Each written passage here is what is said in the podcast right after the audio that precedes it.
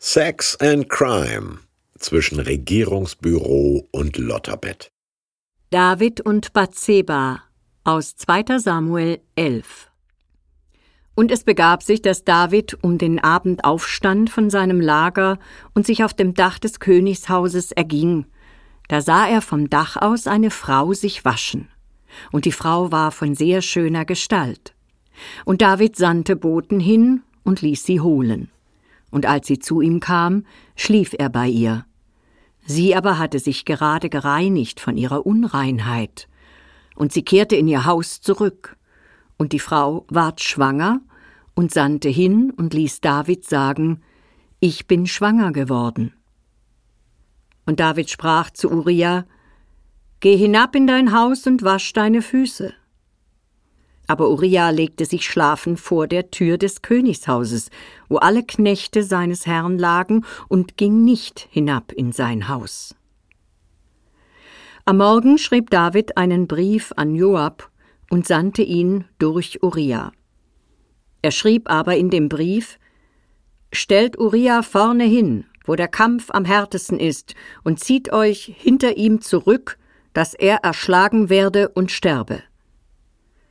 Als nun Joab die Stadt belagerte, stellte er Uriah an den Ort, von dem er wusste, dass dort streitbare Männer standen. Und als die Männer der Stadt einen Ausfall machten und mit Joab kämpften, fielen etliche vom Volk, von den Knechten Davids. Und Uriah, der Hethiter, starb auch. Wie ein Tatort-Trailer im Fernsehen.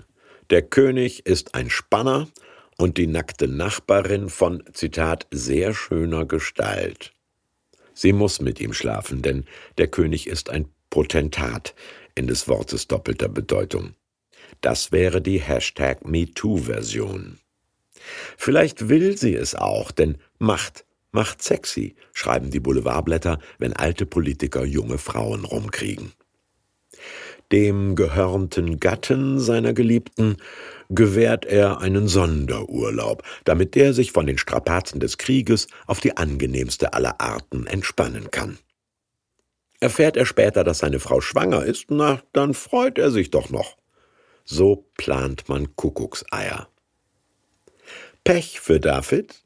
Aus Solidarität mit seinen kämpfenden Kameraden bleibt Uriah übers Wochenende in der Kaserne verhält sich also nobler als jener deutsche Verteidigungsminister, der 1999 auf Mallorca mit der Geliebten planschte, während seine Soldaten in Mazedonien ihr Leben riskierten.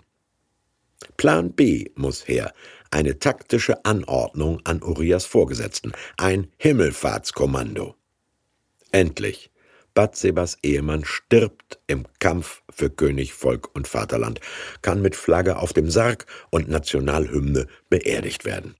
Davids zynischer Kommentar, als ihm die verlustreiche Schlacht beschrieben wird, kann passieren, shit happens.